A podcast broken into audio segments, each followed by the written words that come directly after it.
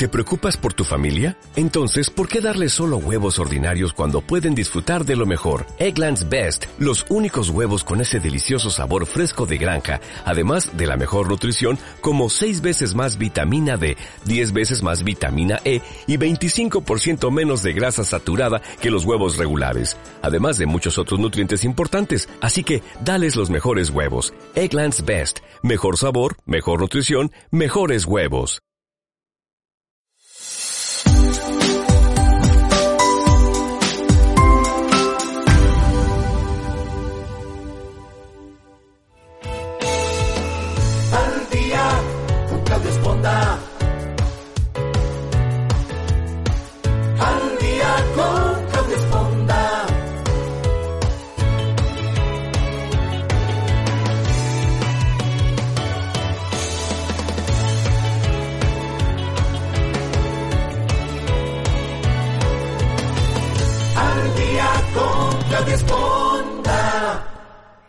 Tal? Muy buenos días. Qué bueno que nos acompaña nuevamente aquí en el programa Al Día.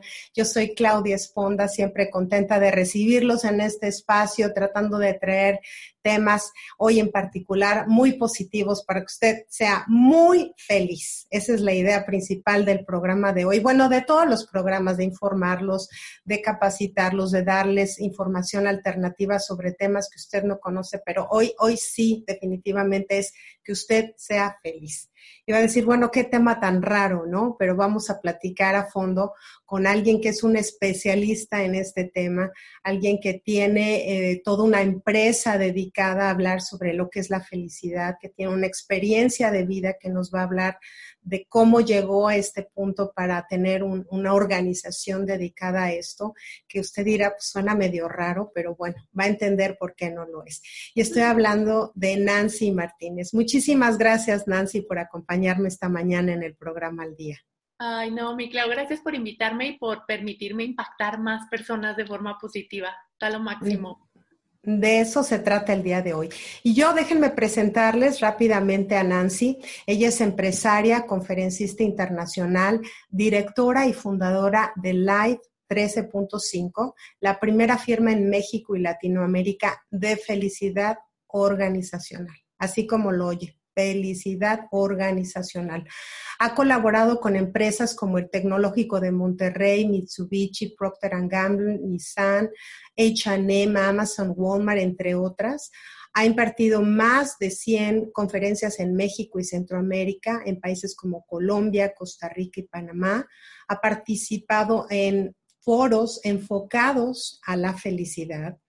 Ha tenido premios eh, como el Premio Nacional de la Mujer, las Palmas de Oro, el Premio Internacional de Liderazgo y el Galardón Formadores de México. Digamos que es un ícono de la felicidad en las organizaciones. Entonces, se ve que hay un tema, se ve que, hoy muchas empresas, muchas personas se dedican a este ramo que podría parecer pues como ilógico, ¿no? ¿Cómo, ¿Cómo, nos vamos a dedicar a ser felices, ¿no? Si, eso ya lo sabemos. Suena ilógico, pero tiene todo un trasfondo psicológico, emocional, productivo, ¿no es así, Nancy? Así es, mi querida Clau. Pues hoy eres tú la gurú, hoy, hoy sí. Y yo quisiera que empezaras platicándonos un poquito tu historia, porque previo al programa estábamos platicando sobre la cómo Nancy llegó a este punto. Y la verdad es que no quiero que lo vean como solo la historia de Nancy, sino que refleja probablemente la historia de usted que nos está escuchando. Entonces, si quieres platicarnos cómo llegaste a hacer esta compañía, organización acerca de la felicidad. Bueno, mi Clau, con gusto. bueno, te contaba, o sea, yo en realidad puse esta empresa gracias a que me corrieron, ¿no? A que hace seis años yo era muy feliz en esa empresa, te lo juro. O sea, yo tenía tres sueños, ¿no? Yo quería ser directora general de un gran corporativo, quería ser muy reconocida en el medio de los recursos humanos y la tercera es que yo quería aparecer en la revista Forbes como una de las mujeres más poderosas de México. Y toma la que me corren, ¿no? Mm. Yo decía, híjoles, o sea, mis sueños están como más lejanos. Algo que sí recuerdo perfecto es que yo era de las mejores colaboradoras. Creo que eso fue lo que más me dolió. Yo dejé mi vida en esa empresa. O sea, mi vida de empezar a las 8 de la mañana y terminar 10, 12 de la noche y al otro día síguele. Pero yo era muy feliz, la verdad. Y sin comer y traspasándote, todo lo que muchos hacemos, ¿no? Todo eso, y la verdad, pero yo era muy feliz, asumo, o sea, me tocó una mal, una mal líder, una líder que al final decidió mi destino, ¿no? O sea, una líder que el último día, me acuerdo, el último día que me vio, o me acuerdo que me jaloneó por el brazo, estaba súper enojada conmigo, me metió a una sala de juntas, me empezó a gritar, ¿no? Y yo para mis pulgas, pues no me dejé. Entonces, este, pues ese fue mi debut y despedida. Me fui de vacaciones y regresé y ya me estaban corriendo. Pero aquí hay varias, varios aprendizajes, ¿no? Lo primero es que me di cuenta que en realidad, pues ser reconocida, tener como todos esos sueños que yo tenía, pues en realidad no me hacían felices. Eso era el ego hablando, ¿sabes? o sea, yo me di cuenta que mi ego era wow, aparecer en revistas y todo eso porque yo quería sentirme superior, ¿no? Y, lo, acepto. Eh, otra de las, otro de los aprendizajes claves que yo soñaba con tener una consultora, pero yo no me atrevía a salirme. O sea, yo no me atrevía a renunciar y poner mi sueño. Entonces la, empresa me tuvo que dar una patada, ¿no? Así de, bye, chao. La vida te, te empuja. ¿No? Sí, para que yo decidiera. En realidad, cuando veo que mi jefa me trata así y, que yo tenía 32 años y me corrieron y la verdad es que yo no era una persona mala, o sea, yo me acuerdo que era muy buena haciendo mi trabajo, entonces me corrió porque no hicimos clic. Te juro que ese momento yo dije, imagínate si esto me está pasando a los 32 años y una empresa tiene el poder de decidir mi destino, ¿qué va a pasar a los 55? Te lo juro, así que me lo grabé en la cabeza y me prometí, que este es uno de los elementos clave de la felicidad, me prometí que nunca jamás iba a permitir que una empresa definiera mi destino. ¿Y, ¿Y, cuál es el tip que te voy a dar aquí? ¿Cuál es tu promesa? O sea, ¿qué te prometes a ti mismo para que tú seas feliz, no? Entonces eso fue duro, porque imagínate que de repente yo recibía llamadas como de HCBC, me acuerdo perfecto, yo estaba deprimida los tres primeros meses porque no me iba bien. O sea, esto de la felicidad, vender felicidad es muy complejo, te lo juro. y entonces yo estaba deprimida, me habla HCBC y me dice, Nan, un director ejecutivo nos, nos, dio tus datos, nos dijo que tú puedes eh, aplicar para una vacante que tenemos de directora ejecutiva de desarrollo organizacional reportándole a Londres. ¿Sabes la, la nota que me iban a pagar? o sea, lo juro, o sea, me iban a pagar una la nota y todavía me acuerdo que contesto muy tranquilamente en crisis, tristona, toda deprimida, y yo, gracias, pero ya puse mi empresa. Sí. Sí, entonces, gracias a la promesa que me hice. Entonces, al paso del tiempo yo detecté, aprendiendo y ahorita con todos los tips que yo les pasé, que ser feliz no era tener reconocimiento, tener éxito, tener dinero, ¿no? O estatus. O sea, ser feliz es hacer lo que yo amo, ¿no? Transformar vidas, ayudarle a las personas a que sean mejores y más felices. Y eso me ha llevado a estar en revistas, me ha llevado a estar en medios, me ha llevado a ser directora general de mi propia empresa que gracias a Dios está creciendo, ¿sabes? Fíjate lo interesante, cómo cuando yo decidí ser feliz y no poner toda mi energía en el estatus, en el reconocimiento y en el dinero, todo se da, porque la fórmula estaba al revés. No puedo querer buscar el éxito, el estatus y el reconocimiento para ser feliz. Tienes que ser feliz. Y después eso se va a dar. Entonces, eso es parte clave de, de la felicidad. Fíjate que aquí compartes cosas que yo creo que muchos nos identificamos, ¿no? En el sentido de que pasamos la felicidad en un trabajo, en una relación, en un estatus, en una calidad de vida, ¿no? Quizá muy estable, pero realmente son como cosas que nos han vendido o que nos hemos creído o que pensamos que eso es lo que nosotros queremos, ¿no? A veces nos dicen, pues si casarte es el estado perfecto. Pues no para todo el mundo, ¿no? Tener un puesto ejecutivo es lo que todo mundo aspira. No todo mundo.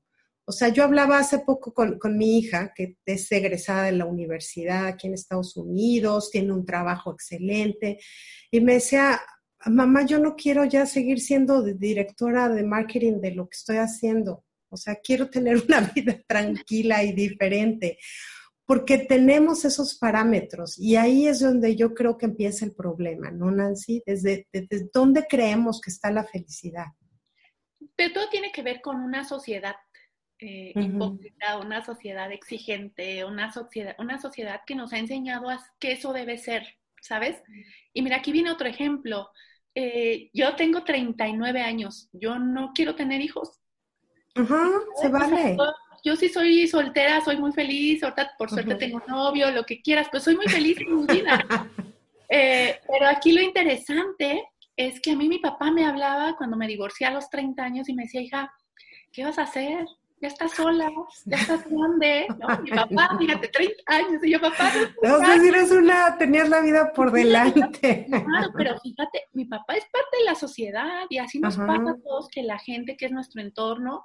Y, y, a veces, imagínate si yo me hubiera comprado esa creencia. Esa idea. Yo hubiera tenido que estar buscando marido para darle gusto a mi papá. Y, y no pasó ahí, ¿eh? Papá mi papito hermoso ya lo aceptó porque como varias veces me decía, hija, es que la familia habla, que qué vas a hacer, que de qué sirve que seas soltera, te va a ir este, de qué sirve que te vaya bien si te vas a quedar solterona, imagínate. O sea, yo volteaba a verle a mi papá y le digo, papi, o sea, no me importa, ¿sabes? Entonces mi papá se me quedaba viendo así, porque imagínate decirle a un papá de la vieja escuela, ¿no? No me importa tu opinión. Entonces mi papá se me queda viendo y me dice, Está bien, hija. Yo nada más le contesté y le dije, papi, dime de todas las, toda la familia, ¿a quién tú ves tan feliz como quieres verme a mí? Si me ves más feliz como estoy ahora. Mi papá se quedó así y me dijo, está bien, hija, ya, me, ya entendí, ya no me vuelvo a meter en tu vida, ¿no? Y a partir de ahí fluyó y me ha dejado ser muy feliz. Pero imagínate cuántas personas hay allá afuera que cumplen las expectativas de sus papás, que cumplen las expectativas de la sociedad. Entonces, eso es uno de los principales errores porque entonces vives para ellos, no vives para ti. Y, luego te das cuenta que ni siquiera era lo que tú querías, ¿no? Es que eso es lo más triste. O sea, hay gente que se llena de hijos y que la verdad dice, bueno, quizá no lo dice, porque además socialmente, bueno, se la, se la acaban, pero imagínate una mamá que diga, yo ni quería tener hijos y tengo cuatro. O sea, el shock emocional y de culpabilidad y de híjole, no lo puedo decir abiertamente, ¿no? Es que tienes razón. Y así hay mucha gente que no estudió lo que quería estudiar, que está en el trabajo que no quiere, que está con la pareja que no quiere, que eso también está súper triste, ¿no? O sea, ¿Por qué? Por pertenecer. Lo que pasa es que a los seres humanos nos encanta pertenecer a algo. Entonces, imagínate si yo digo que, que me voy a divorciar. Dejo de pertenecer porque empiezo a ser juzgada, empiezo a ser criticada, ya tus amigas casadas ya no te invitan. No, así me pasa. No, les vayas a bajar al marido. sí, es que hay un No, o sea, cosas Pero, bueno, Pero entonces, dime algo, Nancy. Entonces, tú que, te dedicas a esto, que es una profesión, que es parte de tu vida y de tu entendimiento y de, de lo que haces, ¿cómo definirías qué es la felicidad? Porque yo creo que la felicidad no es estar contentos, es algo más profundo. Miren, cada quien tiene su propia definición de felicidad, pero yo les voy a decir, desde mi experiencia, qué es lo que yo creo que es la felicidad. Es el resultado que tú vas a tener teniendo hábitos positivos en tu vida como los que te voy a contar, ¿sabes? Entonces, si tú tienes ese tipo de hábitos y trabajas, por ejemplo, en romper tus creencias, en alcanzar tus sueños, en pensar positivo, en el trabajo de tus sueños, en, en alcanzar lo que se te dé la gana, Vas a sentir paz, plenitud, tranquilidad, pero ojo, ser feliz no significa que estás contento, que estás feliz, que estás riendo todo el día. Ser feliz es que tienes los recursos psicológicos que te van a permitir vivir la vida de manera plena, pero también cuando haya adversidades, vas a ser capaz de salir adelante de una manera más rápida que una persona que no lo es. Entonces, una persona feliz es aquella que ve la las miles de posibilidades ante la adversidad ¿sabes? No es la que ve la adversidad y ve pocas posibilidades, porque eso son las personas negativas. Entonces, hay muchas definiciones de felicidad. Cada persona vive su proceso de felicidad diferente, ¿no? Lo que a mí me hace feliz, tal vez a ti no te hace feliz, pero hay, un, hay ciertos parámetros que nos ayudan a construir nuestra propia felicidad y no están en el tener, ¿sabes? O sea, no está en que cuando yo me case voy a ser feliz. No, no es cierto, ¿no? Porque cuando ya, ya te casas, Ahora resulta que vienen las drogas. ahora que me divorcio voy a ser feliz, ¿no? No, yo siempre, yo siempre digo que la historia de Cenicienta termina cuando empieza la historia. O sea, y se casaron y fueron felices. Dije, ahí es donde empieza lo bueno, pero es cierto. Exacto. Entonces el tema es que termina un sueño y luego ya te pones otro y te pones otro y entonces nunca eres feliz. El tema es que la felicidad se vive todos los días. Y lo que te decía hace rato, si tú vives pleno, si tú vives feliz, hay algo que a mí me encanta explicar cuando hablo de felicidad. Vibras tan fregón, tan positivo, que todas las posibilidades están acá. Todas las oportunidades, tus sueños, todo está acá. Pero cuando tú vibras negativo por tus pensamientos, porque no sabes manejar, porque no tienes hábitos positivos, no sé si te ha pasado que de repente conoces personas que todo les pasa. ¿No? Ay, sí, que se enferman de todo, que les eh, chocan, que el marido las deja, que y dices, ¿dónde está su nubecita negra? una limpia, ¿no? Este, entonces esas personas están vibrando negativo. Si te está pasando eso, lo que yo te diría es, analízate, qué estás pensando, qué estás haciendo, tus acciones, tu lenguaje, o sea, autoanalízate, porque de verdad les pasa eso cuando te asaltan, los asaltantes pues vibran negativo, entonces si tú estás vibrando negativo, te juro que te ven, o no te ha pasado que de repente asaltan a otro de al lado, pero a ti no te ven, porque tú estás vibrando positivo, ¿sabes? O sea, mientras más vibres positivo, mejor te va, y, y todo está acá, entonces hay que vibrar positivo, y de repente a mí me dicen, Ana, es que me pasaron cosas increíbles, este, parece magia. Yo, sí parece magia, pero en realidad tú lo generaste. Sí, a veces nos cuesta trabajo, sobre todo a los que son medio necios como yo lo era antes, de que si no lo ves, si no lo tocas, si no lo sientes, o sea, ¿cómo, cómo voy a ser ahí positiva y las cosas buenas me van a pasar? Y de repente lo empiezas a experimentar, ¿no? Empiezas a, eso que dicen vibrar alto y dices, o sea, ¿cómo? ¿Me empiezo a mover? ¿Me sangoloteo? ¿Cómo le hago? Pero de repente sí, te das cuenta que cuando empiezas a pesar positivo, las cosas se te empiezan a abrir, ¿no? O sea, yo, yo comentaba que este programa tenía mi estudio muy bonito, todo, y de repente vino el COVID y dije, bueno, pues ahora, ¿qué hay, qué, qué hay allá afuera? Y apareció el Zoom. Y ahora, gracias a esto, pues puedo entrevistarte a ti que estás en México y yo que estoy en San Antonio. Si me hubiera quedado con mi mundito, pues hubiera seguido haciendo mi programa con la gente que estaba aquí pero esto te abre oportunidades, te abre experiencias, te abre cosas maravillosas. Tú lo manejas como desde varios campos, lo que es el área de la felicidad. Yo quisiera que fuéramos una por una, este, Nancy, para que si alguien dice, bueno, en este campo estoy bien, bueno, tengo que trabajar en el otro. Entonces, ¿qué te parece si hablamos, por ejemplo, de lo que es el campo físico? Cómo, cómo manejamos la felicidad a partir de este campo físico, cómo la experimentamos o cómo nos puedes dar unos tips que nos ayuden a este, en esta área en particular, sentirnos plenos y felices. Ay, pues miren, lo primero que yo les diría es que hay algo que se llama amor propio. El amor propio es qué tanto te cuidas, qué tanto eh, te proteges. Y miren, les voy a poner un ejemplo grave, ¿saben? El ejemplo grave soy yo. Yo, y, yo misma, fíjate qué, interesante. Yo hace seis, hace seis años empecé esta empresa.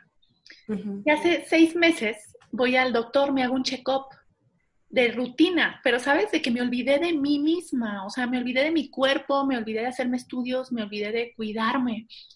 Y voy al, doctor y de repente el doctor me, me entregan el check-up porque aparte me hizo uno súper completo, ¿no? Entonces ya me dan el resultado, yo voy muy segura de que todo está súper bien y termina por decirme que tengo un tumor en la garganta. No me digas. Un tumor que estuvo a punto de quitarme la voz. Un tumor que cuando voy con el, doctor me dicen, te pueden pasar tres cosas. Quiero ser honesto contigo. La primera que te puede pasar es que pierdas la voz. La segunda es que quedes afónica. Y la tercera es que te la recuperes. Cuando me lo dicen, era un tumor de tres centímetros. Un tumor que el doctor me dijo, Nan, lleva cinco años con ese tumor. ¿Y sabes qué me hizo que generar ese tumor? O sea, evidentemente yo me autoanalicé y dije, a ver, ¿para qué me pasa esto? Y aquí van dos cosas importantes. La primera fue que todo lo malo que me pasaba, me lo tragaba emocionalmente. Y fíjate cómo se conectan las esferas. Se conectan las esferas. todo me lo tragaba, con tal de que todo el mundo me viera perfecta, que viera que yo podía con mi empresa, que mi empresa iba bien, mi empresa no iba ni bien, pero yo decía que todo iba maravilloso, a mis papás no les decía nada, la gente que estaba en mi entorno que me hizo mucho daño, híjoles, me tragaba todo. ¿Y qué me generó? Un tumor de 3 centímetros, que casi me quita la voz para hacer esto que amo. ¿Sabes? Fíjate qué poderoso.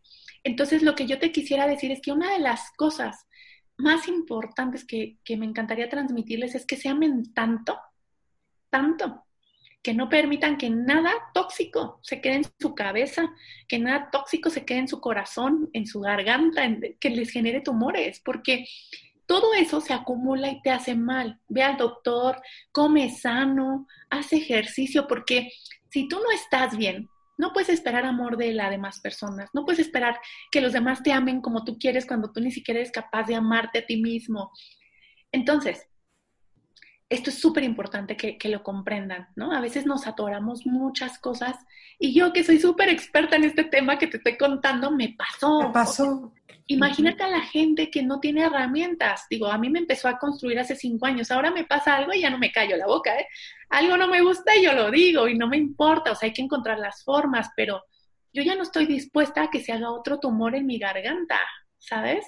Eh, y una de las cosas que yo entendí para qué me pasó, ¿no? Porque también a veces nos pasan cosas y siempre podemos ponernos en, uy, yo, ¿por qué, Diosito? Porque a mí, ¿no? Ajá. A mí, esa es una opción.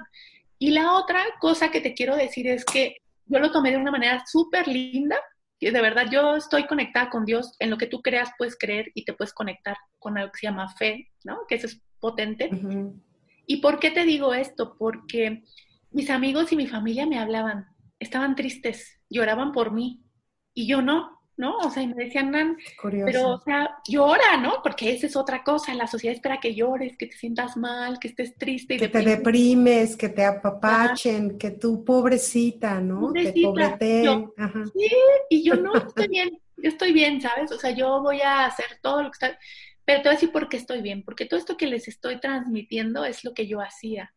Porque si hace cinco años me hubieran dicho que yo tenía un tumor en la garganta, me hubiera quedado en mi cama deprimida a llorar entonces, todas las herramientas del pensamiento positivo y todo lo que vamos a hablar ahorita tiene que ver con todo esto para que tú estés bien, estés pleno, estés más feliz. O sea, a mí no me, no me distrajo un tumor en la garganta. Yo estaba muy enfocada, pero me llegaba a pasar que yo estaba en una conferencia o en un evento y se me iba la voz. Entonces era un estrés que yo empecé a generar por eso, pero al final el para qué me pasó es porque, y un amigo me lo aclaró que nunca se me va a olvidar, porque yo no lo lograba entender, y me dicen, es que a ti te ven en la tele, te ven en la tele o te ven en los medios y así, y pues te ven muy feliz, ¿no? Pues dicen, esta vieja, ¿cómo no va a ser feliz? Pues tiene su empresa, se ve que le va bien, ¿no? Siempre está con una sonrisa, entonces, esta experiencia de vida te ayuda a demostrarle a la gente que sí es posible estar bien, en paz, feliz, si tú quieres, ¿no? Entonces, eso te puede decir de, la parte física. pero también, perdón que te interrumpa, Nancy, pero aquí también lo que entiendo es que a veces no nos tratamos como tratamos a la gente que queremos. Yo, yo recuerdo que en una ocasión, porque yo decía, ¿cómo uno aprende a quererse? O sea, te agarras a besos, te apapachas. O sea, e, es muy difícil entender cómo me quiero, pues si yo como y hago esto, pues quiérete me, lo hicieron ver tan claro como si tú tuvieras a una Claudia o una Nancy chiquita enfrente de ti, ¿cómo la tratarías? ¿La tratarías como te tratas a ti? Y yo dije, híjole, no. O sea, sí le daba de comer a sus horas, sí la llevaba a hacer ejercicio, sí la llevaba a checar al médico. A veces no nos tratamos como tratamos a la gente que más queremos en la vida. Sí, y todo tiene que ver con ese diálogo interno, ¿no? Que nos decimos, miren, aquí les van unas técnicas para que aprendan a tratarse bonito. la primera técnica es que cuando tú te despiertes, en lugar de que te despiertes y ves que suena la alarma y como que nos paramos de fregazo, ¿no? No, lo que, lo que yo quiero que hagas es que te despiertes, que abras los ojos, que empieces a reconocer tu cuerpo desde los, la punta de los pies hasta el último cabello, que agradezcas porque tienes movimiento, empieza a conectar, ¿no? Porque cuántas personas hay en el mundo que no pueden tener, que no tienen las manos que tienes, no tienen la vista que tienes, ¿sabes? Entonces empiezas a agradecer cada parte de tu cuerpo o lo que quieras agradecer. Después haces unas inhalaciones profundas, sostienes el, sostienes el, exhalas, pero empieza ahí el reto. Empieza a identificar, ah, yo soy súper buena para hablarle a los clientes. Ah, yo soy súper buena hablando. Y entonces te empiezas a decir flores, en que eres bien pegón, ¿no? Eso es súper importante porque tu cerebro te escucha. Entonces, si tú, tú le dices a tu cerebro, ay, es que soy bien tonto porque pues no me fue bien ayer y así nos hablamos. Y entonces tu cerebro dice, pues Nancy, ¿qué dice? Pues que es bien tonta, ¿no? Y entonces se compo y te juro que te boicoteas y de repente dices, ¿por qué me pasa tanto esto? Pues porque tú le estás dando esa instrucción a tu cerebro. Entonces, háblate bonito, porque el cerebro, aunque el cerebro no tiene sentido del humor, entonces no sabes si lo que dices es verdad o no. No me importa si no lo crees, pero dítelo. Nadie va a saber. No, y si estás con tu pareja al lado y te da pena, pues tú dítelo en silencio, no pasa nada. Y luego te ves al espejo, entonces imagínate que te ves al espejo y de repente estás así y dices, ay, qué gorda me veo. Porque Las arrugas, ya me salió una cana, se me colgó el cachete. Sí. Y entonces, pues no manches, se deprimen tus células, ¿no? Entonces te inflaman, te ves más gorda, te ves deprimida, se te seca la piel. No sé si te pasa. Porque, ¿qué creen? Que ser felices los va a rejuvenecer, se los juro. Que ese es otro de los beneficios de ser feliz. Y ahora, cuando estés frente al espejo, te hablas bonito. Te dices, ay, qué bonita estás, Nan ay, híjoles, qué bonita piel tienes, ay, hoy me encanta porque te ves más flaca, ¿no? Entonces te empiezas a decir cosas bonitas. Me encanta. Ajá. Vibras positivo y te empiezas, te juro, que te empiezas a sentir mucho mejor, ¿no? Para la parte física. Estamos muy habituados a decirnos todo lo malo, a ver en todo mundo todo lo malo. Yo no sé si es cultural, si es de, la naturaleza humana, pero cuesta trabajo porque, como tú dices, si hacemos esto un hábito, se va a volver una cuestión ya natural en nosotros. Cambiar el hábito de que estoy gorda, está feo, eh, la comida está horrible, el clima hace calor, qué horror, hace frío, uy, qué frío, hace, está bonito el día sí, pero creo que va a llover. O sea, todo lo vemos en negativo porque tenemos ese, esa cultura o esa formación de nos malos, ¿no? Yo creo que eh, ese hábito me encanta, levantarnos, decirte, apapacharte, decirte que eres linda y obviamente hacer lo mismo con los demás, me imagino. Sí, sí, sí, pero vas a cambiar. Si tú cambias, todo cambia. Los demás te van a empezar a ver diferente, vas a, o sea, te va a pasar maravilloso. Y otra cosa es que hables con tu cuerpo. Miren, van a decir que estoy loca, y, acuérdense que no me importa. Ah, y a mí, por ejemplo, un día me dolía la mano, pero feo o sabes si era la mano derecha. El tema es que no nos conectamos con nuestro cuerpo. Y entonces te juro, así, por esta, que yo decía, ay, manita, estás, manita hermosa, necesito que estés bien, recupérate, este, yo te necesito sana. Te juro que pasó un día y medio y me dejó de doler mi mano.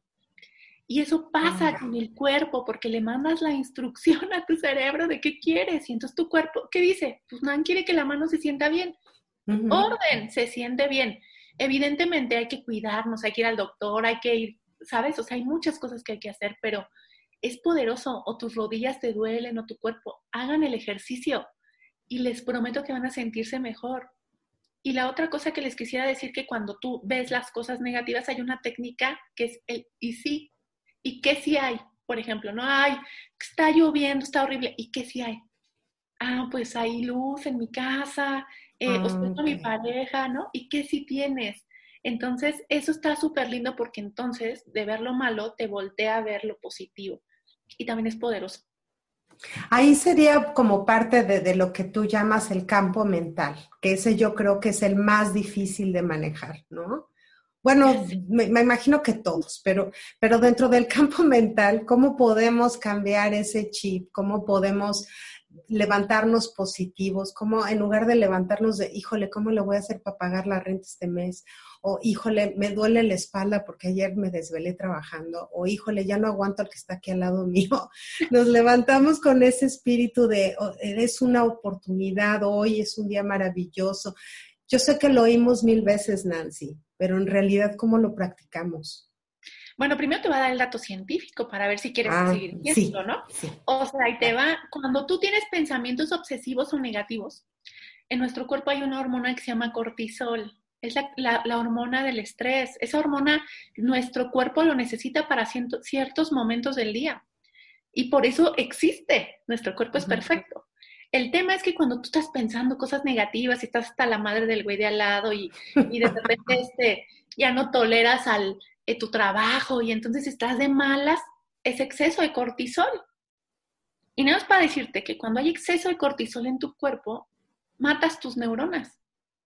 Es decir, destruyes tu cerebro. Y lo peor, tus áreas clave de decisión se bloquean. Entonces de repente no eres creativo, no te va bien en el trabajo porque no pudiste hacer la mejor propuesta, eh, no le pudiste vender a un cliente porque no estuviste atento escuchando lo que te preguntó. Y entonces te empiezan a pasar cosas malas, ¿sabes? O sea, cosas que no son tan positivas.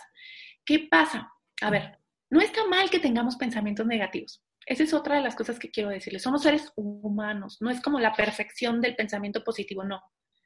Tenemos pensamientos negativos, yo tengo pensamientos negativos. Lo que pasa es que aquí te viene la técnica dos técnicas. La primera técnica que quiero que veas es, eh, cuál, que, por ejemplo, cómo transformas el pensamiento negativo en un pensamiento positivo. No estoy feliz en mi trabajo. Entonces lo puedes transformar por un tema de, mientras esté en este trabajo voy a disfrutar lo que hago. Fíjate, hoy no, no es verdad nada, porque no lo voy a disfrutar. No, díselo a tu cerebro porque entonces te vas a poner alerta, te puede animar a buscar otro trabajo, puede ser que conectaste con un amigo que de repente se te ocurrió decirle que estás buscando trabajo y ese amigo conoce a alguien y entonces te conecta, ¿ves? O sea, esto es mágico, de verdad, es que no es como, no, de verdad no es mentira que el universo se alinea, pero tienes que estar como en, en el mood, o sea, tampoco te va a alinear si estás de negativo, ¿no? O sea, el cerebro no vive. No, pues si estás en negativo, te alinea negativo, ¿no? Te alinea negativo, exacto. ¿No? Entonces, eso es la primera técnica. Cambia tus pensamientos. Oye, Nan, pero es que no lo creo. Cámbialos, ¿no? Y ya, una vez que los cambies, te prometo que te van a empezar a pasar cosas distintas. Y tengo miles de ejemplos. Y la segunda técnica es cuestionate. Oye, a ver, ¿no te gusta tu trabajo? ¿Qué vas a hacer? Ay, no, pero es que si me salgo no me van a pagar la quincena y entonces estoy muy segura. Bueno, entonces, ¿qué actitud debes de tomar? No, bueno, pero, ¿sabes? Y entonces, y te cuestionas hasta que la respuesta te, te haga accionar de manera positiva. Y eso te va a ayudar a salir de, no sé, este, ¿qué otra cosa? Oye, el güey que está aquí al lado, mm, híjoles, no me gusta. Bueno, ¿qué vas a hacer? No, pues es que no quiero hacer nada porque pues estamos cómodos en esta casa. Bueno, entonces, ¿qué actitud deberías de tomar? ¿Sabes? Y entonces te empiezas a salir de esa zona eh, incómoda. Pero cuando hablamos de la mente, déjame decirte que hay algo más peligroso. Y ese es el diálogo interno que nos contamos. Nosotros tenemos dos tipos de diálogo, ¿no? El positivo, que es el angelito, y el diablito, que es el que nos boicotea. Lo más cabrón, perdón, es que... No, déjalas ir. Soy de mal hablado. Es que el diálogo interno negativo es el que más nos domina. Mira, yo me acuerdo que en uno de los momentos que intenté abandonar mi empresa, este, esta historia está muy bonita porque yo me fui a Nueva York pagando de tarjetazo, tarjeta de crédito, ¿no? Eh, de repente ya llega el momento y yo le digo a mi amigo, güey, yo me voy a ir hacía comer en la calle, no me importa, o sea, yo, pero no pude cancelar el vuelo, el chiste es que tuve que ir a pesos, así, centavos de mi tarjeta de crédito. Me compré este, los hot dogs de la calle de 10 dólares, yo decía, no puede ser, ¿dónde Que además son deliciosos, ¿eh? son deliciosos. Yo, pensaba que iban a ser como aquí en México de no, 10 no, dólares, no, 10 dólares. Bueno, para no hacerte el cuento largo, mi amigo me invita a comer a un restaurante super nice y cuando me invita yo decía, wow, es que eso, eso yo tenía cuando trabajaba en esa empresa, o sea, ¿para qué abandoné mi carrera? ¿Para qué puse una empresa? Eh, ¿Por qué te gastaste todo el dinero que te dieron en la liquidación? pero lo peor no venía ahí. Lo peor empezó a pasar cuando mi amigo me dice, oye, vamos a la Quinta Avenida a comprar. Y yo así, güey, o sea, no, no estás viendo. las tiendas. bueno, fue frustrante para mí, déjame decirte, que estar en la Quinta Avenida y quedarme en la puerta de los, porque yo no quería entrar, porque yo no traía dinero. Entonces me quedaba en las puertas y mi amigo con bolsas y yo, te juro, me rebotaba en la cabeza el, Nan, regresa a buscar trabajo. O sea, tú tenías esa vida, tú podías hacer eso antes.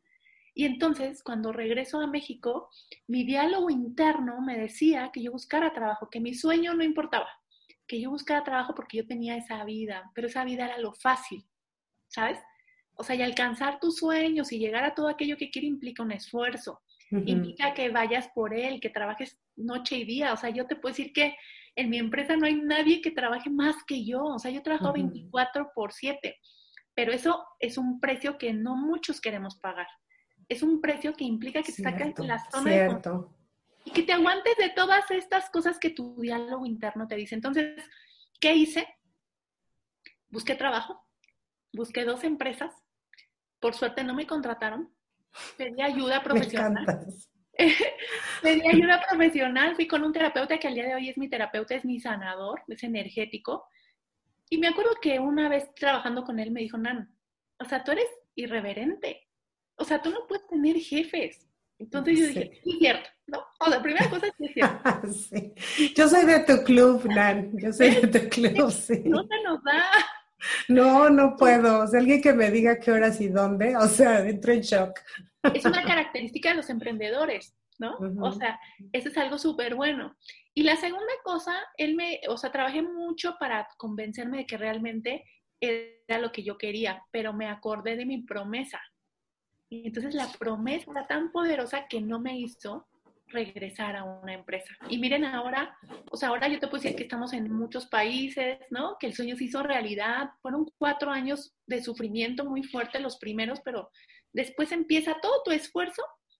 Siempre, la fórmula no falla. Si tú te dedicas a trabajar. Me pones la piel de, chinita, ¿eh? Me, pones, porque, yo, porque yo creo que, que va a ser la, la, la, la proyección de muchas personas que dicen, ¿por qué estoy haciendo esto? Si no me está dejando, si no estoy llegando a donde quiero. Porque precisamente ahí es donde están las personas que, triunfan en la vida, en lo que sea que hagan.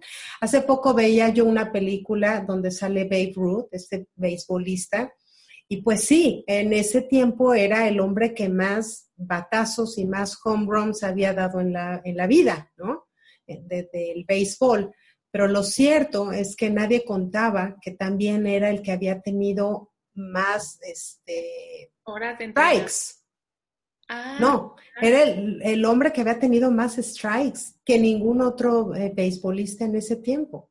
Entonces, ¿qué estás dispuesto a hacer por tu felicidad? Ahí entra algo que tú mencionaste y que me encanta, que es estar como cómoda en tu área de, confort negativo. O sea, no me gusta mi trabajo, pero aquí estoy. No me gusta mi pareja, pero pues ya tengo 20 años casada con él. Sí, nos este, compramos, ¿eh? Nos compramos nuestras propias excusas. nos engañamos a nosotros mismos o creemos que nos engañamos o a los demás, pero miren, tengo tantas historias tan bonitas. La, la, última vez me escribió alguien por el WhatsApp, por el Facebook a mi, a mi página de fanpage y me decía, Nan, llevo más de seis años con mi marido, no lo amo, sigo enamorada de mi ex. Oh my God. Tiene un problema.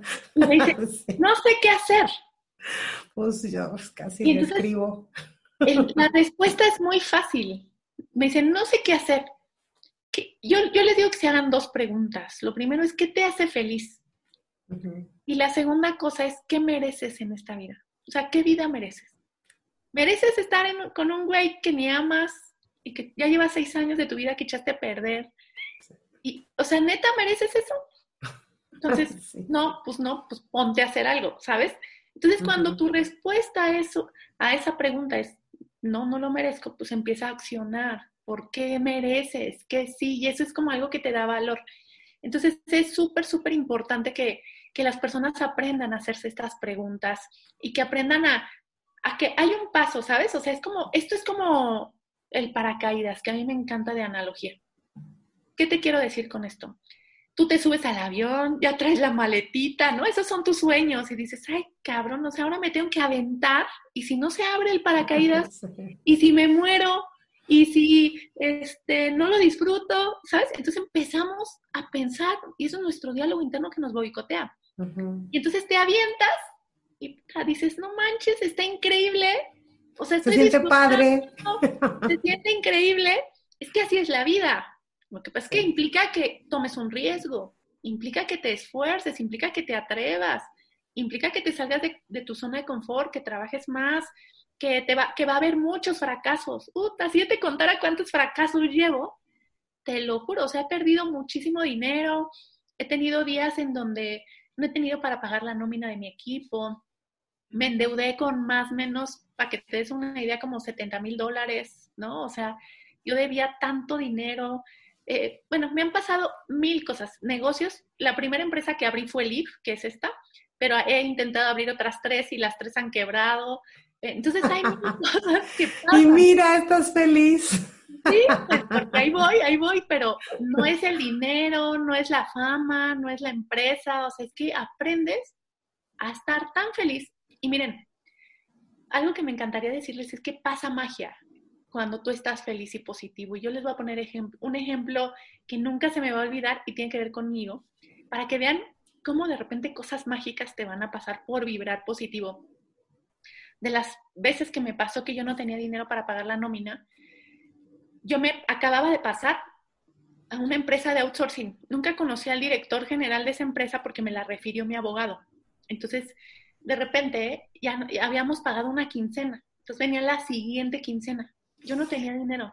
Los clientes no me habían pagado. Eh, no, mis amigos no me lograron prestar dinero. Te juro, busqué por todos lados.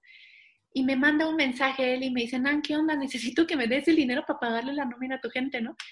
Y le escribo, le dije, dame, dame un rato porque no tengo dinero. Y entonces no le contesté ese día y al otro día ya era el día que se pagaba la nómina. Y entonces me habla por teléfono. No lo conocía. Dos semanas. Solo nos había pagado una quincena. Y entonces le digo, perdóname Luis, pero no tengo no dinero. Tengo dinero. O sea, no lo logré conseguir. Y con una calma del mundo me dicen, Nan, ¿quieres que te preste? Y yo, ¿cómo? Y me dice, sí, yo te presto, me pagas la siguiente semana. Y yo, bueno, gracias, solucionó mi problema. No, es cierto pasa. Los milagros pasan, los milagros pasan. Yo me acuerdo una amiga, una que yo casi digo que era mi hermana de, alma, que en paz descanse ahora, que un día llegó y me dijo, me voy a comprar un departamento. No tengo un quinto, pero ya lo vi. Fue a la colonia Condesa, vio el departamento con su esposo y le dijo, son 45 mil pesos de depósito. Y ella dijo, ¿cuándo los necesita? Mañana, sí está bien. Y el marido con los ojos saliéndose de dónde vamos a sacar y dijo, tú no te preocupes, hay magia en esta vida. Hizo una lista de 500 me presta a fulano, 100 el otro, el otro. Al otro día tenía el dinero para dar el depósito. Claro. Yo lo vi, yo, vi cómo hizo esa acción, pero ahí es donde entra ese campo mental fuerte de que cuando quieres algo, es magia, como tú dices, ¿no? Sí. Y tiene que ver con un factor clave y lo acabas de decir con tu amiga, es increíble. Cuando tú te pones en un mood positivo y dices, yo quiero eso, yo lo voy a conseguir, el, universo se alinea, pero también tus áreas clave de decisión, ¿te acuerdas que te dije que te pasa si piensas negativo? Sí. Tus áreas clave de decisión se bloquean. Se abren. Pero cuando este estás positivo, puta, se abren, exacto. Y entonces ella encontró mil posibilidades y lo logró. No es como que hay una ley de la atracción. No, no, no. Sí, no le apareció dinero en el banco, no. Pero sí dijo, voy a hacer una lista, a fulano que le va bien le pido tres mil, a esta que le va medio mal le pido 500 y al otro día junto, nos dio fechas a todo, a ti te pago en septiembre, a ti te pago en octubre. Todos le dijimos que sí, todos entramos a la polla para dar el depósito de su departamento y la verdad es que es cierto, hay que, hay que trabajar en esa área que somos, pues, somos muy cómodos, ¿no, Nancy? Sí. Mira, te va un mal número, o sea, te va una mala noticia. El 5% de la población mundial, 5%, está dispuesto a ir por sus sueños. Mm.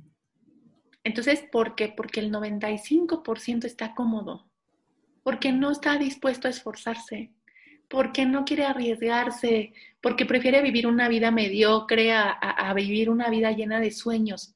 Y mira, yo no te digo que sea fácil.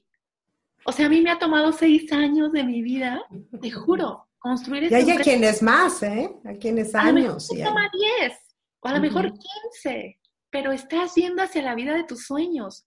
Porque fíjate, lo más triste es esta palabra. ¿Qué hubiera pasado y si me hubiera animado? ¿Qué tal si? ¿Qué tal si? Pero, ajá, pero ¿qué tal si no? O sea, también no pasa nada, ¿no? No te funcionó, bueno, o sea, vas por otro camino, porque también la vida te va diciendo por dónde, ¿no?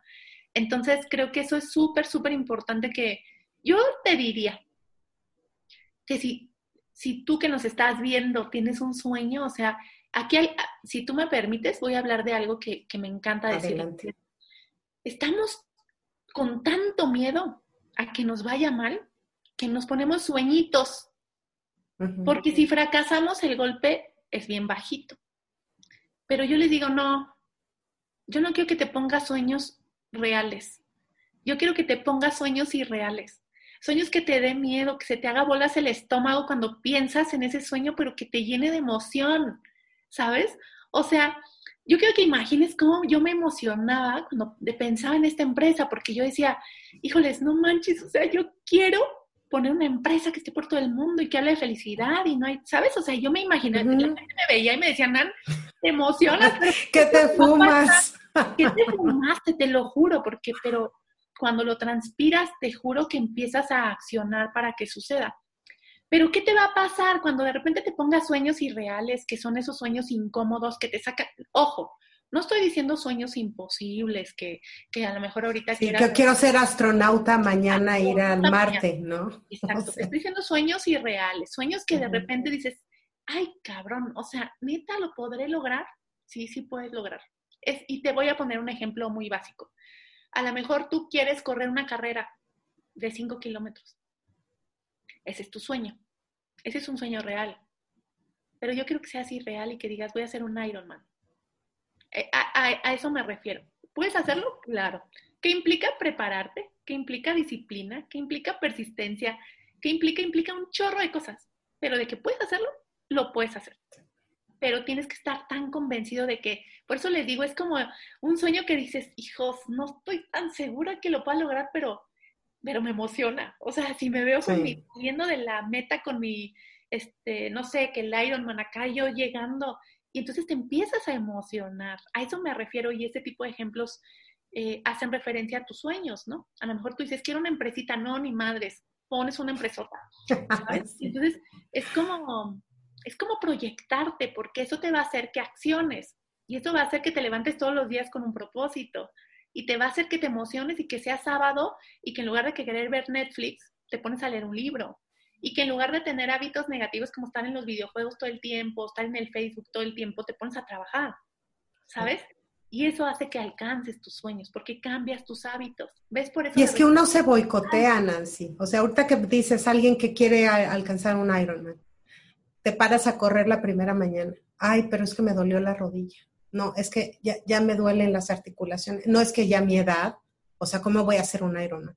Y de repente te metes a las carreras de Ironman y ves señoras de 60 años que tienen mejor condición que muchas de 15 y dices, es la mente, la mente trabaja de una manera fundamental, pero yo creo que otra de las cosas que también nos, nos va como cercando es la falta de, de manejo emocional, de no sabemos cómo manejar nuestras emociones. Es ese campo emocional del que tú hablas en algunas de tus conferencias, es esa inteligencia emocional que ahora oímos muy de moda y que pues no entendemos y cómo soy inteligente pero no soy emocionalmente inteligente, sí voy pero no voy, sí entiendo pero no entiendo. O sea, a veces ni siquiera entendemos cómo nos sentimos.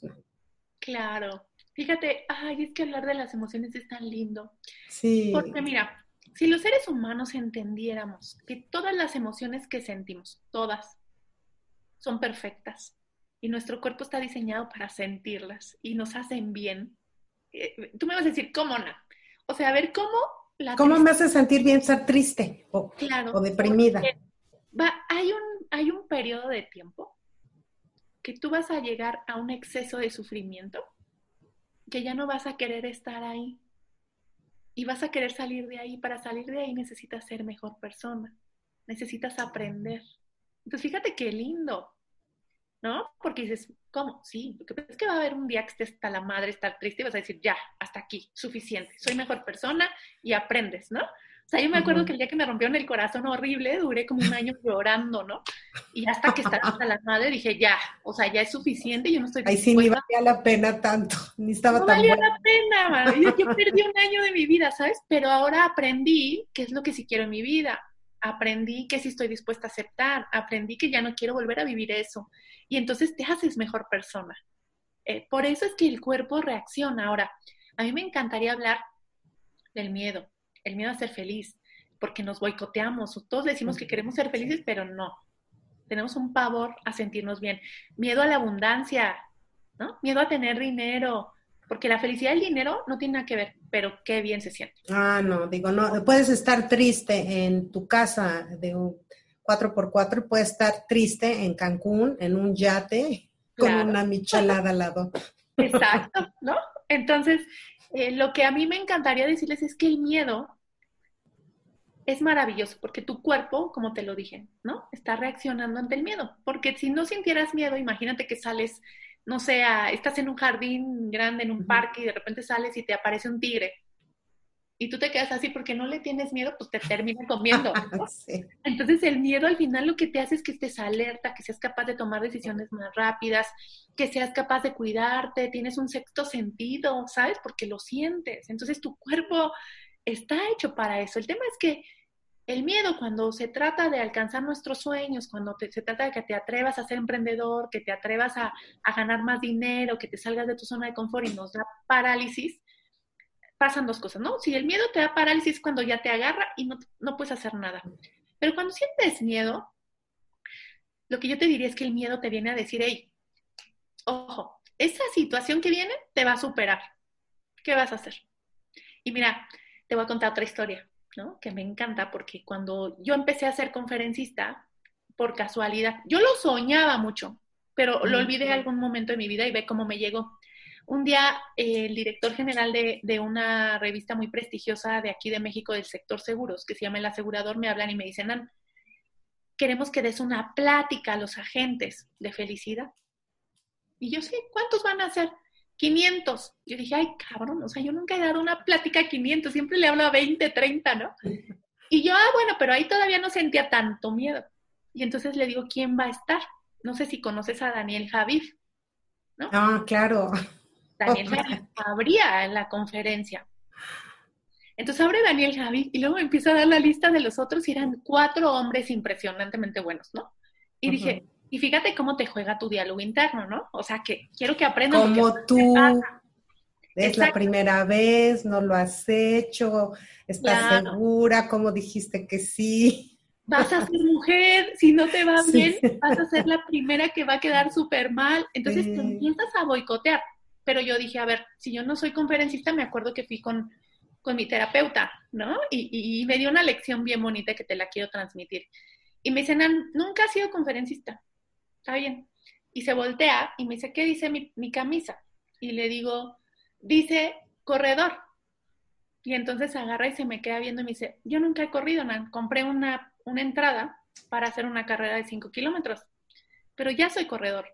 Entonces tú ya eres conferencista por el simple hecho de estar ahí. Dije, ay, sí, entonces me sentí segura, fui un coach, fui con una coach de voz, eh, entrené mi conferencia y me quedó increíble, eh, hice mil cosas, TED, todo.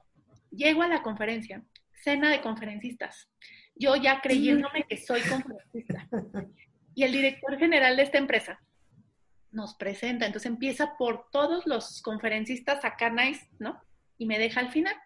Y entonces me presenta y le dice, bueno, les presento a Nan. Ella en realidad no es conferencista, ¿no? Ella viene a darnos una plática. Y yo así, ardidísima, y me dio en mi ego, me, me dolió.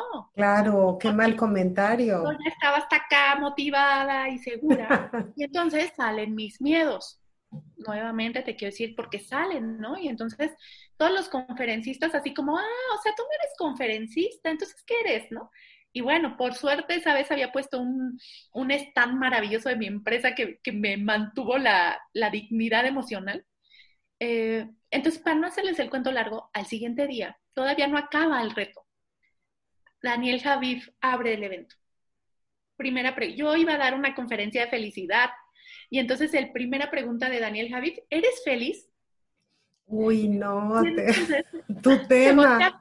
Todos los conferencistas a verme porque estamos todos sentados. Man, ¿y de qué vas a hablar? sí, qué horror. Y yo empecé a respirar faltaba una hora para yo dar mi conferencia, me voy a mi cuarto, me cambio, me pongo bonita, paso por el restaurante y le digo, ¿tiene tequila? 12 del día, ¿no? sí, o sea, solo así. Me da uno doble, pero en un vasito de café para que nadie piense que me estoy echando un tequilita, entonces me dan tequila, me tomo uno, la verdad. Llego al escenario, ya llevaba mi vasito, me dicen, Nancy Martínez, pase, pero antes de subir al escenario, me cuestioné porque la curiosidad te hace bajar los miedos también. A ver, Nan, ¿te sabes tu presentación? Sí. A ver, Nan, eh, ¿puedes hacerlo bien? Sí. Y entonces me hice preguntas de poder para que yo pudiera subirme al escenario. Te juro que al día de hoy es una de mis conferencias favoritas. Me subí al escenario y dije, ¿cómo conecto con este güey del Daniel Javid, no? Porque ya habló y todo. Y entonces fue muy chistoso porque Daniel Javid habló de la felicidad, pero no les dio herramientas de felicidad. Entonces fue mi conector de, me encanta que Daniel Javid haya empezado a hablar de felicidad, es muy importante. Porque te abrió. Me abrió y entonces les dije, ahora les vengo a decir cómo ser felices. Y me empecé, entonces me bajo y se me quedan viendo los conferencistas así como diciendo, no que no eras conferencista. Y me gané su respeto, pero ¿por qué les cuento esta historia? Porque cuando tú te preparas, por más adversidades que te pasen en el camino, vas a llegar listo. Y yo subí con miedo, o sea, subí nerviosa, subí todavía como con una sensación de, duda, pero cuando empecé a hablar, me acuerdo que todo se me olvidó y que fue increíble. Y fue... Pero aquí hablas de varias... Hablas de varias cosas bien importantes, Nan. Por un, por un lado es atreverse, ¿no? Es, es aprender a decir sí, porque ¿qué, ¿qué es lo peor que puede pasar? también yo, yo me pregunto muchas veces, ¿qué es lo peor que puede pasar? Lo peor que puede pasar es que me vaya súper bien, ¿no? Y si me va mal, pues fue una experiencia. Pero hablas de otra cosa bien importante, que a veces la gente que es muy intrépida, que es muy atrevida, que, que dice, bueno, voy por mi sueño, pues no se trata de aventarse del avión sin paracaídas.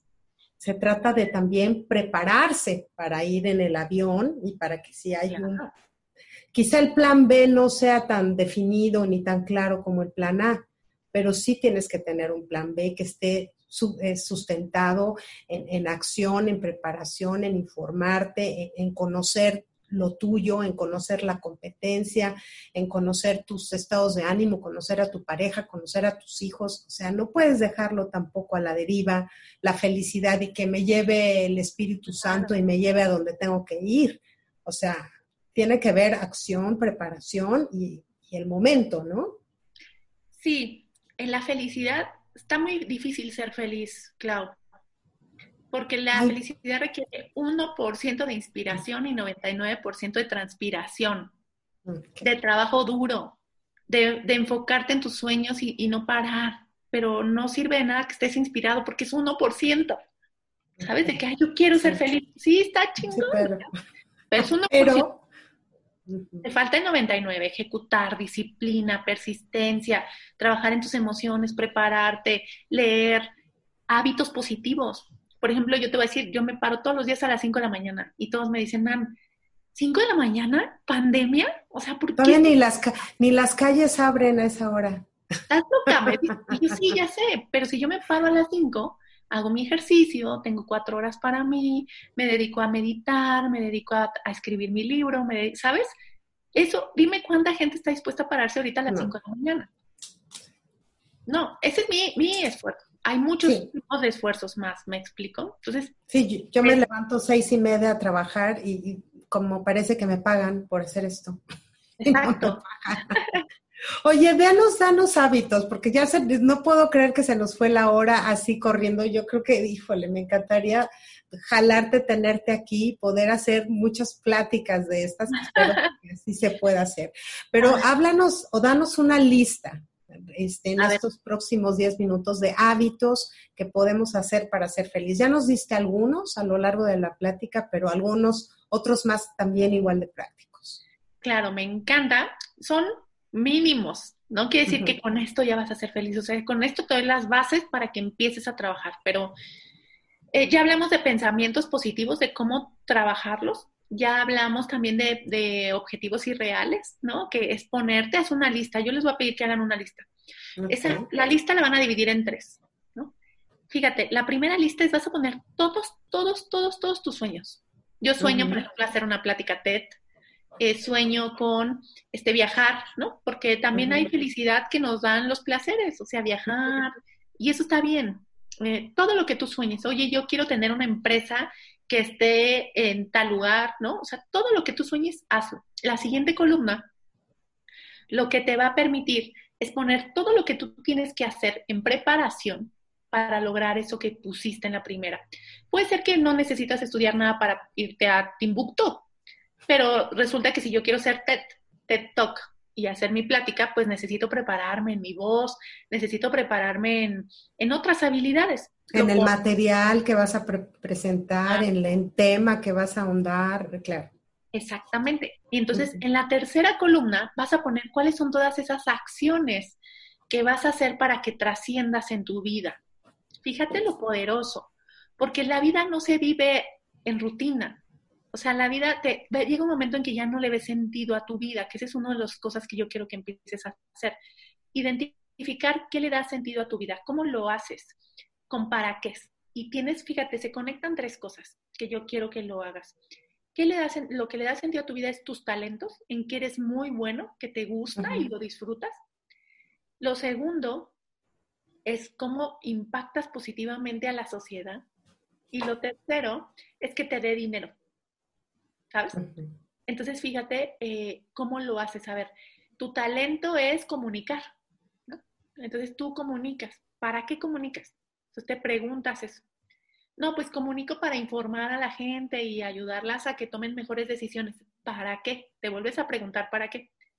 Ah, pues lo hago para que la gente pueda eh, disfrutar su vida y encontrar aquí un resumen de todo. ¿Para qué? Y entonces vas con el para qué y para qué y para qué mínimo son cinco veces, porque entonces terminas encontrando que tú quieres comunicar porque quieres transformar la vida de las personas para que tengan bienestar y salud. Ejemplo, ¿eh? O sea, y entonces cuando tú tienes un sentido que le da tu vida porque ya ganas dinero, porque ya haces esto, porque ya haces el otro, aunque no sea inmediato, vas a empezar a sentirte mejor, te vas a levantar todos los días más emocionado, ya tienes un propósito de tu vida. Mi propósito de vida es ayudarte a ti a ser mejor y más feliz. ¿Sí? Y puedo hacer esto gratis, ¿sabes? Porque me encanta. Entonces, eso es súper importante para que seas feliz, que tengas un propósito, que te conectes, que tengas sueños, que, vayas por ellos. Em, y otra de las cosas que me encantaría hablar, porque hablamos del lenguaje interior, de hablarnos bonito, pero aquí te quiero hablar de el lenguaje exterior. ¿Qué significa? Te quejas, estás juzgando, estás criticando, estás viendo el gobierno, estás viendo el problema, porque te resta energía. Pero lo peor de todo viene cuando tú eres una persona tóxica, porque hay tres tipos de personas. Las personas tóxicas, las manipuladoras, las que nos, este, nos mienten, las que siempre nos utilizan para su beneficio, ¿sabes? o sea, esas personas que tú sabes que son tóxicas, que dices... Todos las conocemos. ¿Qué hago con esta persona? Ahora te me la quito de encima. Es muy fácil. La segunda es la persona que es transparente en la vida, que no deja huella. No sé si has estado en un lugar y que de repente te dicen, oye, ¿te acuerdas de Nancy, la morenita? Me acuerdo. traía esto y tú, no, no me acuerdo, o sea, no dejaste huella. Pero están las favoritas, mis favoritas, que son las personas vitamina. O sea, esas personas buena onda que vibran, que están con una sonrisota, que... Y fíjate que hay veces que les pasan unas cosas gravísimas y a pesar de todas las malas cosas que les pasan, tienen una actitud increíble, vibran positivo. Esas personas son las que tienes que tener en tu vida. Somos el promedio de las cinco personas con las que nos rodeamos. Entonces de repente di puta, o sea, estoy jodida porque tengo a tres que son súper negativas. Entonces hay que, hay que tener cuidado, pero lo más cabrón de todo es que tienes que tener cuidado de tú no ser una persona tóxica, ¿sabes? Porque eso no te va a ayudar a ser feliz, te, te la vas a pasar mal, de verdad no lo vas a disfrutar. Y ni siquiera vas a creer en que ser feliz es una posibilidad porque hiciste de tu vida algo tóxico. Entonces, trabajar en encontrar un entorno positivo, ¿no? Que es hablar positivo, meditar. O sea, miren, de repente me dicen, ah, pero es que eso de meditar, o sea, a mí no se me da. Ah, yo lo amo, ¿eh? Yo lo amo. Me ha cambiado a mí la vida. Meditar lo puedes hacer de dos formas. Con el OM, ¿no? Poniéndote una, una meditación guiada o ya siendo tú autosuficiente. Pero yo te voy a dar otra forma de meditar. Y es, ¿qué te apasiona? ¿Qué te encanta hacer que cuando lo haces tienes atención plena en esa actividad y no piensas en nada más? Por ejemplo, yo amo correr carros de carreras. Ay, qué padre. Yo corro un carro de carreras y no estoy pensando en mis problemas, ni estoy pensando en mis... Yo disfruto el sonido del auto, disfruto, tengo que estar atenta porque si no, o por ejemplo, otra cosa que disfruto es hacer box o, entrenamiento de alto desempeño porque no me da tiempo de pensar. no, pues estás... Claro, eso es una técnica que me encantaría transmitirles de meditación, ¿sabes? Entonces... ¿Sabes qué hice? ¿Qué empecé antier? ¿Qué? Que, hacer un rompecabezas. ¿Mm? Tengo, estoy obsesionada. Cada que paso trato de poner otra fichita, pero no me daba cuenta que es una manera de meditar. No te tienes que gastar más que siete dólares. Exacto, te tiene que gustar y te tiene que apasionar, que no te distraen las redes, que no te distraen nada, y eso es poderoso, pero tiene una lógica. Imagina que tu cerebro es esta taza. Entonces, cuando tú piensas preocupaciones, problemas, eh, cosas positivas, o sea, empiezas a, llenar tu mente. Y entonces tu vasito ya está aquí. Si tú meditas, vacías esta tacita y la vuelves a liberar. Entonces vuelves a poner cositas aquí y estás más en equilibrio. Pero de repente, si tú no meditas, si no entras en calma, si no haces ejercicio, todo eso, lo que sucede es que está, se desparrama. O sea, le sigue cayendo, entonces se desparrama y se desparrama y se desparrama y es cuando estás de mal humor, cuando las cosas no te salen como quieres, cuando tienes un montón de problemas. Entonces, ojo con eso. Y, y, yo cerraría con agradecer. Eh, agradecer es un hábito ser felices no nos hace ser agradecidos, al contrario. Ser agradecidos nos hace sentirnos felices. ¿Y por qué ser agradecido? Y fíjense, algo, esta es una técnica de agradecimiento que me encantaría que vivas. Porque cuando tú, tú puedes decir, ay, gracias por este, tener luz, gracias por tener agua, gracias, y entonces lo dices como de aquí para allá, ¿sabes? yo quiero que agradezcas, pero cuando agradezcas, conectes con, esa, con ese momento. Por ejemplo, agradece cosas de tu vida, cosas del trabajo, algo que te pasó bien el día de hoy. Entonces, imagínate que hoy, no sé, ayer cerraste un cliente, Entonces tú hoy estás así y dices, ay, hoy agradezco que cerré un cliente ayer. Este, y en lugar de decirlo así nada más, recuerdas el momento en que te dieron la noticia de que, de que cerraste ese cliente. Entonces, cuando tú conectas te voy a decir qué pasa en el cuerpo. El cuerpo genera más dopamina que el momento normal. Es decir, si tú agradeciste, si tú te sentiste muy emocionada cuando recibiste la noticia, el recordarlo tiene los mismos efectos o mayores al momento en que tú sentiste, ¿sabes? Entonces te empiezas a sentir en un mood positivo y dices, ay, está re lindo. Y entonces llega el momento en que a lo mejor agradeces eh, que le pago la nómina a mi gente, ¿no? O, que tengo una cama, o que eh, tengo voz, ¿sabes? O sea, empezamos a agradecer más cosas. Pero lo lindo de todo, de esta técnica, es que no repitas. Si hoy dijiste que agradeces la cama, mañana no tienes que repetir la cama, al menos durante 22 días, 21 días. ¿Por qué? Porque no puedes estar todos los días, gracias por mi cama, gracias por mi cama, gracias por mi Porque ya no tiene sentido, pierde el sentido y la fuerza, ¿no? Exacto, pero entonces la técnica de agradecer, y si lo escribes, es más poderoso. Entonces la técnica es agradece, eh, trata de recordar el momento que agradeces, y la segunda es si lo escribes, está más poderoso. Entonces, Yo creo que si empiezan por ahí, mi querida Clau, van a empezar pues a sentirse diferente. Yo, yo creo que sí. Y eso que hablas de recordar es como cuando oye una canción que dices, híjole, esa canción en la prepa, me acuerdo que el día de la graduación la bailamos y, y, tú estás ahí. O sea, ah. pasaron 30 años y tú estás otra vez en, la fiesta de graduación. déjame, déjame, darles una técnica para las emociones, porque no se las di y tiene que ver mucho con lo que acabas de decir.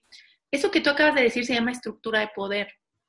¿Qué significa? Que eh, si tú tienes, y la voy a completar, cuando tú te sientas triste, cuando te sientas, el, el, tema de sentirte triste y seguir sintiéndote triste tiene que ver con tus pensamientos, ¿sabes? Porque los pensamientos hacen que nos sintamos más tristes. Si tú olvidas eso que te hace sentir triste, es muy probable que cambies.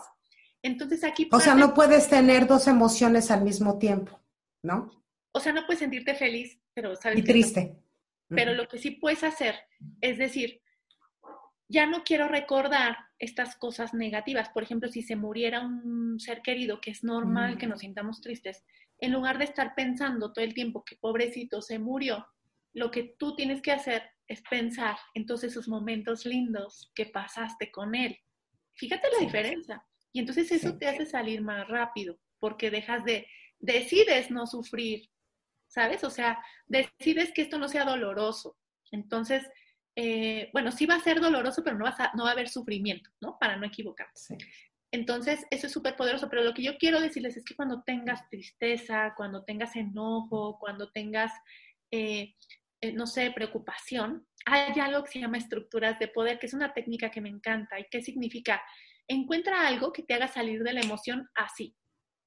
Por ejemplo, yo tengo un mantra, ¿no? Que se llama triple mantra cuando yo tengo miedo o cuando tengo preocupación porque voy a ver un cliente o porque me siento muy enojada, ¿no? Yo anclé a mi cerebro el mantra y lo que yo digo es, cada que yo escuche ese mantra me va a dar paz, me va a dar tranquilidad, me va a dar armonía. ¿Y qué crees que pasa acá que estoy enojada? Antes de ¿Haces tu mantra? Hago mi mantra. Me calma. Entonces puede ser la foto de tus hijos, puede ser una canción favorita, pero lo anclas a tu cerebro. Y entonces le dices a tu cerebro, cada que yo escuche esta canción me voy a sentir en paz, me voy a sentir tranquila, me voy a sentir feliz porque me recuerda a ABC. Y entonces te empieza a funcionar. No es como inmediato, hay que empezar a hacer el hábito nuevamente, ¿no? Para que esto funcione.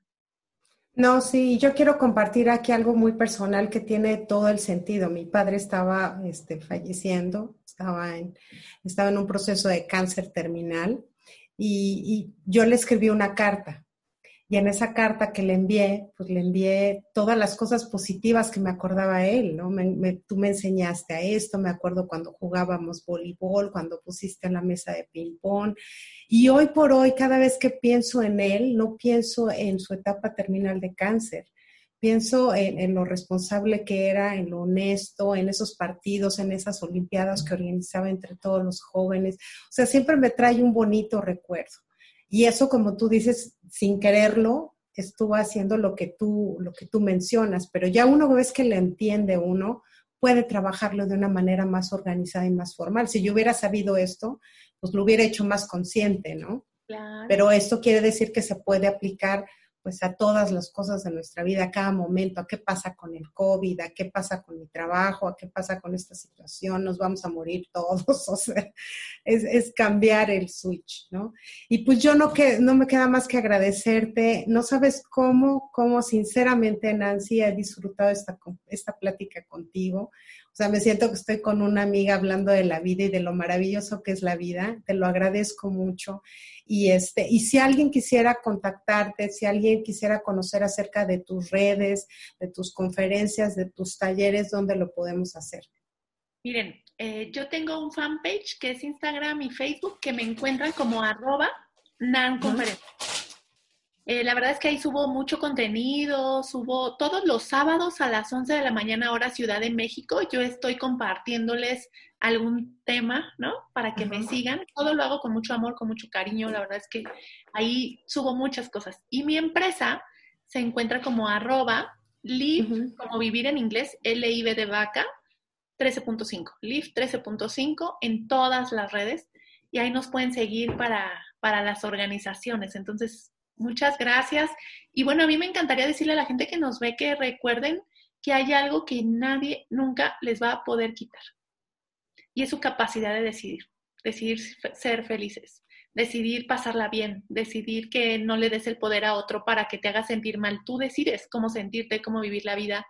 Y yo tengo una frase con la que me gustaría cerrar, mi querida Clau, que es que, eh, y esta se la digo a las personas que, que me ven y, y la frase es que tú tienes el poder de ser feliz. Entonces, síganme en mis redes, porfis.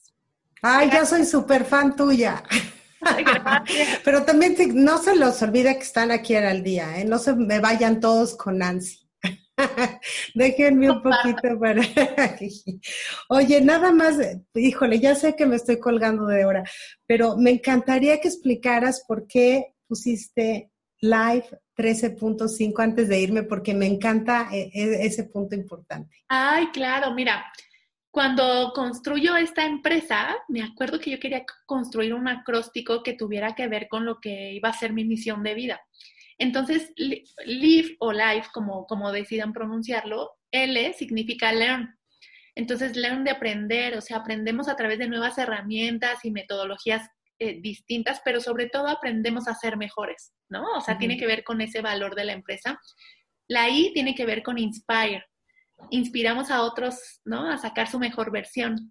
Después está la B de vaca, que es value, y significa que agregamos valor a otras personas. Por ejemplo, a mis clientes, si no te agregamos valor, no tiene sentido. Y la E de live significa enjoy. Entonces es disfrutamos todo lo que hacemos. Y si tú ves la palabra es vivir, ¿no? Pero el 13.5 lo encontramos como la temperatura del cerebro cuando se siente más estimulado y feliz. Entonces la traducción nuestra es como vive feliz. me encanta, me encanta. Te hubiera puesto, te hubiera volado el nombre. bueno, pues muchísimas gracias, Nancy, por habernos dado esta maravillosa hora y cachito de, de, tu tiempo. Y pues yo quiero agradecerles a ustedes, como siempre, que me acompañen todos los martes y jueves aquí en su programa El Día. Espero que este programa les haya sido de mucha utilidad, que les deje una sonrisa y que se vayan contentos sabiendo que la felicidad depende de cada uno de nosotros, de las decisiones que tomamos, no solo hoy, sino cada momento, ¿no? decidimos que esta actitud es positiva o negativa, decidimos que puedo aprender de esto o no puedo aprender, decidimos que el día está terrible o que puede ser un día que nos brinde grandes oportunidades a todos. Espero que ustedes se sientan tan motivados como yo a, través de esta plática con Nancy. Pues yo los espero en el próximo programa de Al Día. Aquí, como siempre, su servidora Claudia Esponda. Hasta la próxima. Un besito. Sean felices, por favor, échenle ganas al día con Claudia Esponda.